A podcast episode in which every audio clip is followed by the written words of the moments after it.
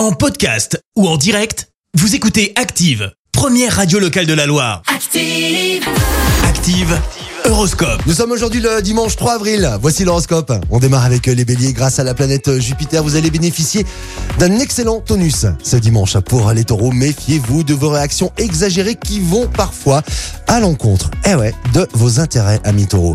Les gémeaux, ne perdez pas de vue qu'aucun problème n'est sans solution. Quant au cancer, les occasions d'être heureux avec vos proches ne devraient pas manquer ce dimanche.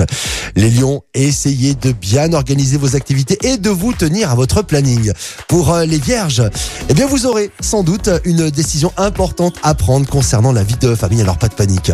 Les balances, montrez de quel bois vous vous chauffez et de quoi vous êtes capable aujourd'hui. Scorpion, c'est peut-être le bon moment ouais, de vous remettre au sport, alors allez-y.